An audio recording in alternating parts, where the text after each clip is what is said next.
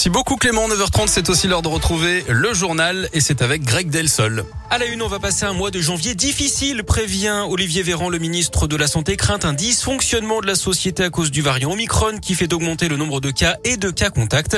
D'après le ministre de la Santé, la question d'une quatrième dose de vaccin pour les personnes fragiles va se poser très rapidement.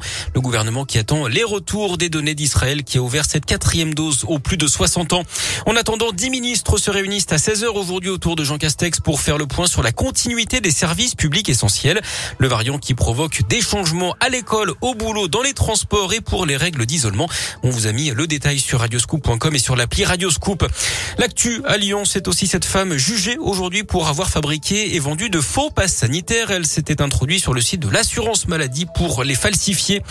Une galère sur la 6 au nord de Lyon hier après-midi. Des dizaines de kilomètres de bouchons à cause de vaches en divagation sur l'autoroute vers Villefranche-sur-Saône.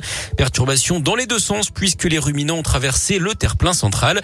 Une voiture a percuté un animal sans faire de blessés heureusement dans le véhicule. La circulation a tout de même été très encombrée pendant plus de trois heures à cause également du retour des vacances de Noël.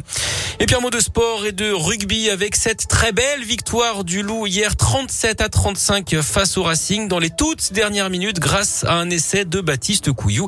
Les Lyonnais qui sont sixième du classement de top 14. Une place qui les laisse hein, toujours en course pour les playoffs.